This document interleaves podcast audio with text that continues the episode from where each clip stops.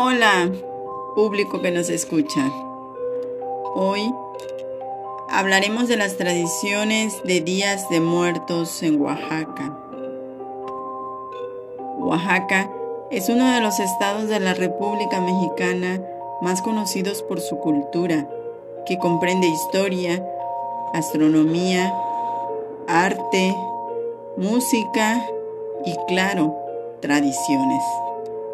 Estas se exponen durante los diversos días del año, particularmente cuando hablamos de Día de Muertos, momento del año en el que esta entidad federativa brilla de manera particular.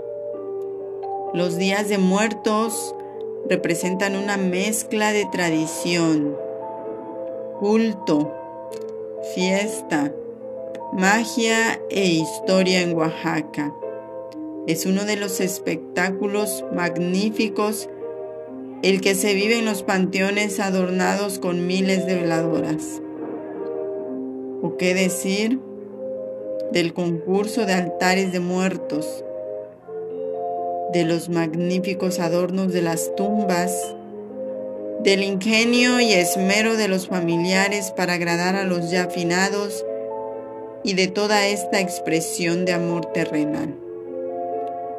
Desde los primeros días de octubre se comienza a respirar un aire distinto en los diferentes poblados de Oaxaca, porque claro, los panteones se llenan con la luz de las velas y el aroma de las flores de cempasúchil.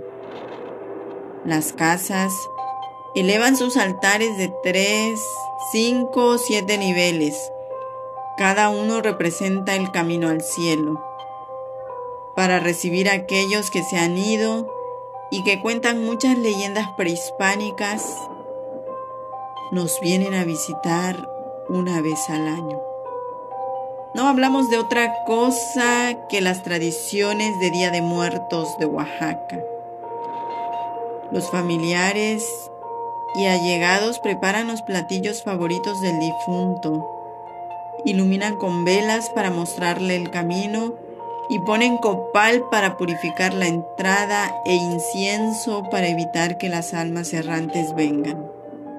El copal, según la tradición, sirve para purificar el alma de los fieles difuntos que nos visitan y en los altares nada debe tocarse de la ofrenda hasta que se hayan marchado, ya que si no es así, pueden enojarse. La celebración de los días de muertos en Oaxaca es una ceremonia popular que invoca a los espíritus de los ancestros para invitarlos a convivir en el mundo terrenal, por lo que se procura agasajarlos en la forma más atenta.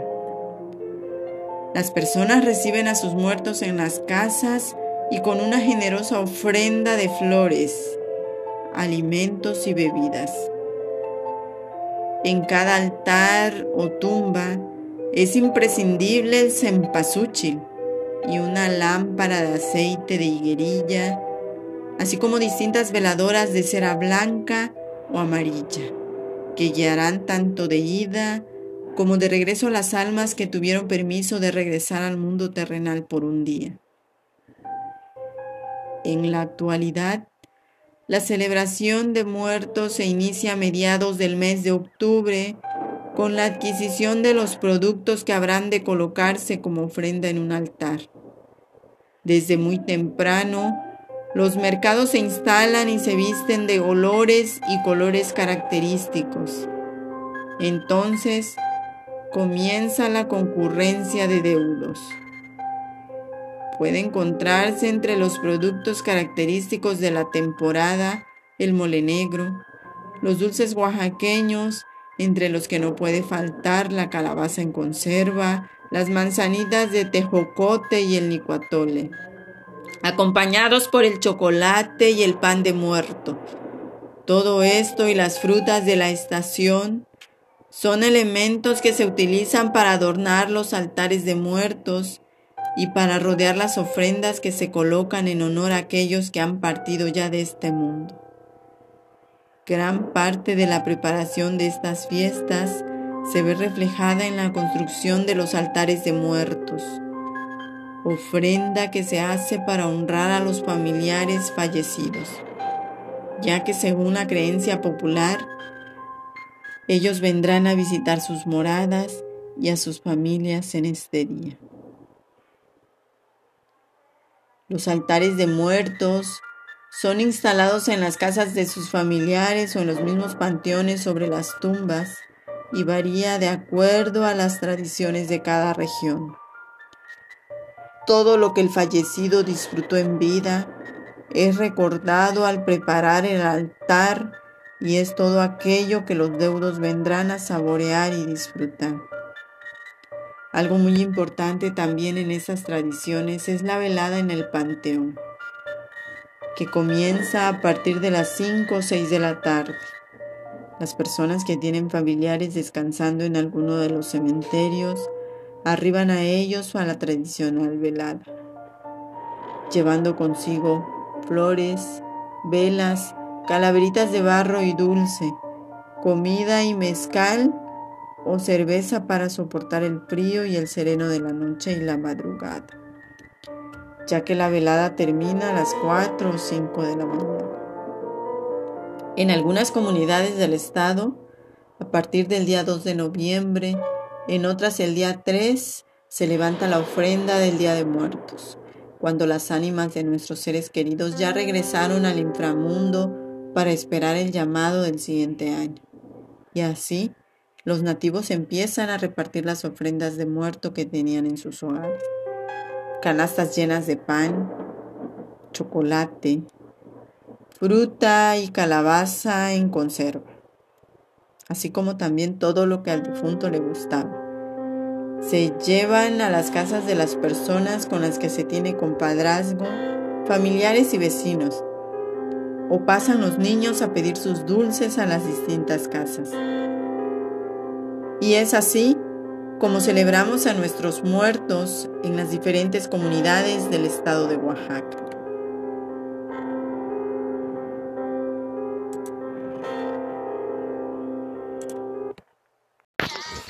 Hola, el día de hoy les voy a grabar un tutorial de cómo hacer podcast. Y este tutorial es para que ustedes sepan cómo hacer un podcast. Primero que nada debemos investigar o yo investigué qué es un podcast. Una vez teniendo el conocimiento de qué es un podcast, vimos cuáles son las eh, plataformas que nos podían oh. apoyar para realizar un podcast. ¿Qué haces, ma? Revisé varias y la verdad, la que me acomodó más fue Anchor. La descargué en el teléfono para poder hacerlo y una vez descargada la plataforma, me dediqué a hacer mi podcast. ¿Puedo grabar? Una vez descargada la aplicación, es una aplicación bastante fácil, bastante digerible y lo que hicimos fue empezar ya a grabar nuestro podcast. Teníamos ya nuestro tema establecido, en este caso el Día de Muertos, y lo que hicimos fue irnos a grabar nuestro podcast.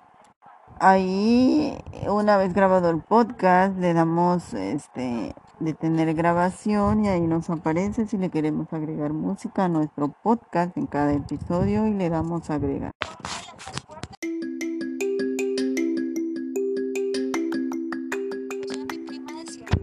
Hola, hoy estamos en un tutorial de cómo maquillarnos. Es comprar un dulce que tenga varios colores. Sacas un dulce sin ver y eso va a elegir tu maquillaje, te va a quedar espectacular. Mm, y pues obviamente después de que te maquillas te miras al espejo. Si quieres naranja, verde, no pasa nada. Solo te vas a poner un poquito más bella. y y pues Este es un tutorial, es la primera, pero si no quieres hacer ese del skill runs o algo, vas a agarrar una base, pero una base negrita, chiquito, negrito. Ajá, y lo ponemos puntos acá, otro punto acá y otro punto acá y otro punto y en la nariz. Y lo empezamos a tallar, pero no tallar así, así, así. Y no tallar así con tu mano, así. Hay que tallarlo con unas esponjita a toquecitos.